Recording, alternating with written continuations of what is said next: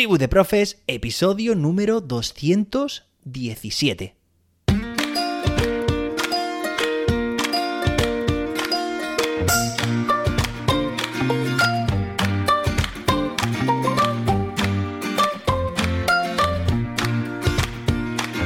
Hoy es martes, día 15 de noviembre de 2022. Hoy celebramos el Día Mundial sin Alcohol. Y hoy tenemos un episodio muy interesante porque al igual que hicimos ayer también vamos a referenciar un documento lombloeniano, ya sabéis, el tema que nos ocupa en estas últimas semanas. Estamos, seguimos investigando documentos, aprendiendo, mm, analizando, criticando y empapándonos en definitiva para entender mejor esta ley. Pero antes de nada, me gustaría que valoraras con 5 estrellas en la app de podcast que estés utilizando Tribu de Profes y que lo compartas con más docentes. Claro que sí. Venga, vamos al tema que nos ocupa, que hoy en concreto es el siguiente. ¿Por qué un currículo competencial? Bueno, pues es una pregunta que se plantearon, se planteó toda la gente que decidió emprender el cambio educativo, que antes de que existiera la LOMLOE, elaborar un documento, que además te dejo en las notas del episodio como ayer, para que le eches un vistazo si lo necesitas. ¿De acuerdo? Forma parte de los recursos que ofrece el Ministerio de Educación aquí en España para entender mejor este marco normativo. Entonces vamos a ponernos en situación como ayer y vamos a pensar en este digamos, en este escenario pre-lombloeniano, podríamos decir, y al mismo tiempo, como dijimos ayer, también vamos a ser críticos. Empezamos. Dice, debemos plantearnos cuál es el futuro de la educación que queremos dar a nuestras generaciones venideras.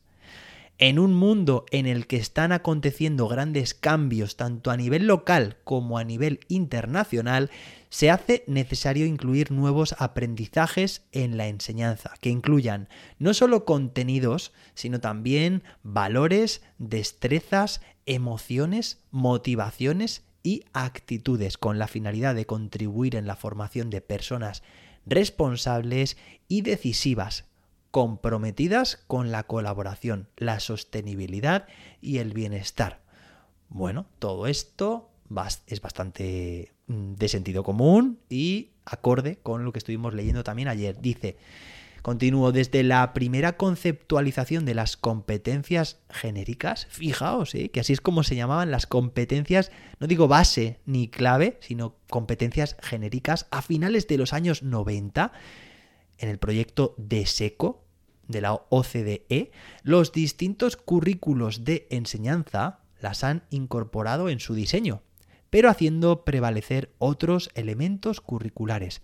La enseñanza competencial pretende que las competencias sean la base de todos los demás elementos curriculares, si bien los conocimientos seguirán siendo muy importantes porque son imprescindibles para la construcción de los nuevos aprendizajes. Es decir, aquí la balanza se, se va, ¿vale? Se, digamos, se mueve hacia ese elemento curricular que es la competencia, ¿vale? Que sí que es cierto que la LOMBLOE hace mucho hincapié, es más estricto en este sentido, ¿no? A la hora de darle más protagonismo a las competencias y menos a los contenidos, ¿vale? Bueno, que son cosas distintas, pero están relacionadas evidentemente a la hora de trabajar nuestras situaciones de aprendizaje. Continuamos y dice, la sociedad actual plantea desafíos nuevos a la educación.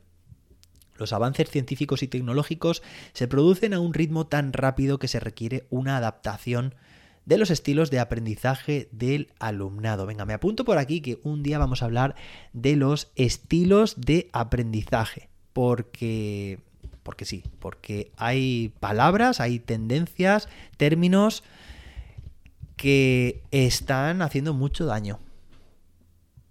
Sí, ya te hablaré de este tema, estilos de aprendizaje. El modelo de enseñanza competencial se ajusta en gran medida a esta sociedad cambiante, pues las competencias comprenden no solo los conocimientos que debe alcanzar el alumnado, sino también las habilidades, destrezas, actitudes y valores necesarias, aquí se han equivocado, tendría que ser necesarios, para completar el perfil del alumnado al terminar cada una de las etapas educativas para formar una ciudadanía activa y comprometida con la sociedad en la que va a vivir. Por otra parte, los modelos curriculares que fundamentan el éxito exclusivamente en la adquisición de aprendizajes de manera estructurada e inflexible dejan fuera del sistema a parte del alumnado y en consecuencia favorecen el fracaso e impiden una verdadera inclusión lo que se traduce en altas tasas de repetición y de, abandono, educativo temprano. Por el contrario, un currículo competencial invita a enfoques metodológicos y de evaluación flexibles e integradores, capaces de responder a perfiles muy diferentes de alumnado y que favorecen la inclusión. Más aún, es necesario considerar que la educación competencial tiene en cuenta una formación integral de todos los estudiantes a lo largo de todas las etapas educativas, y a partir de todas las áreas del conocimiento, favoreciendo la equidad y asegurándose de que ningún alumno ni alumna se quede atrás.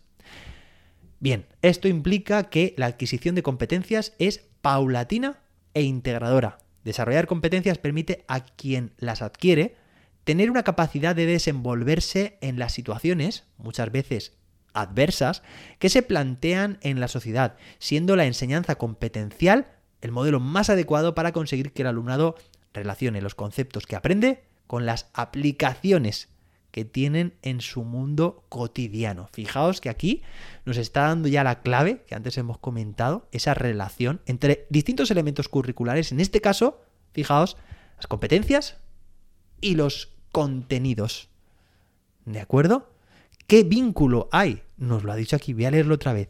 Dice, siendo la enseñanza competencial el modelo más adecuado para conseguir que el alumnado, atención, relacione los conceptos que aprende. Yo aquí en realidad cambiaría la palabra conceptos por contenidos, más amplia, con las aplicaciones que tiene en su mundo cotidiano. Es decir, que ese marco de aprendizaje o enseñanza, como aquí indica, competencial, ¿vale?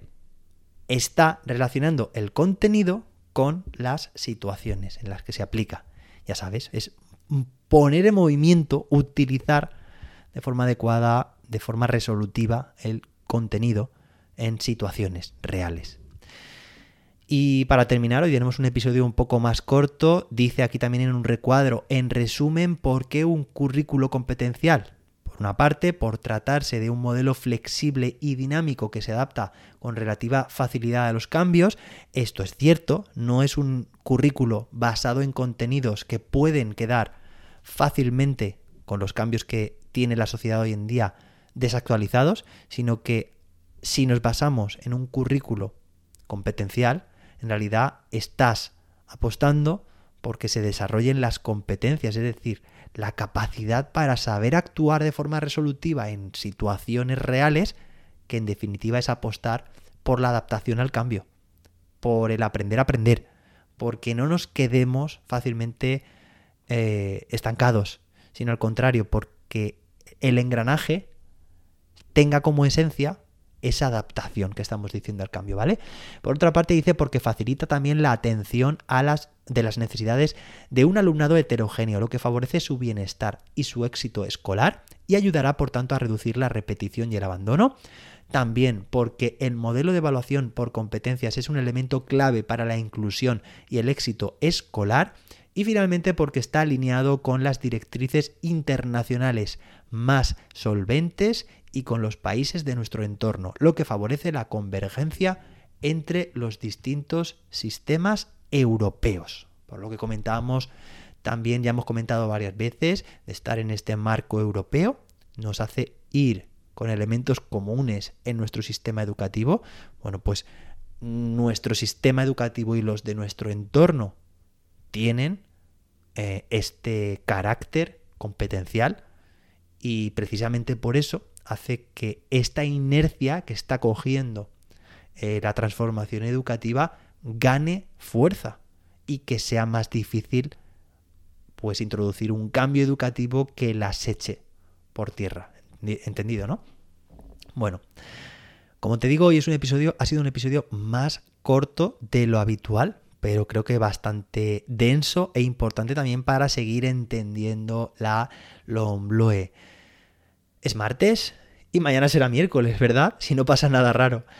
Nos escuchamos mañana, con más y mejor. Hasta entonces, que la innovación te acompañe. Por cierto, espero que te haya gustado.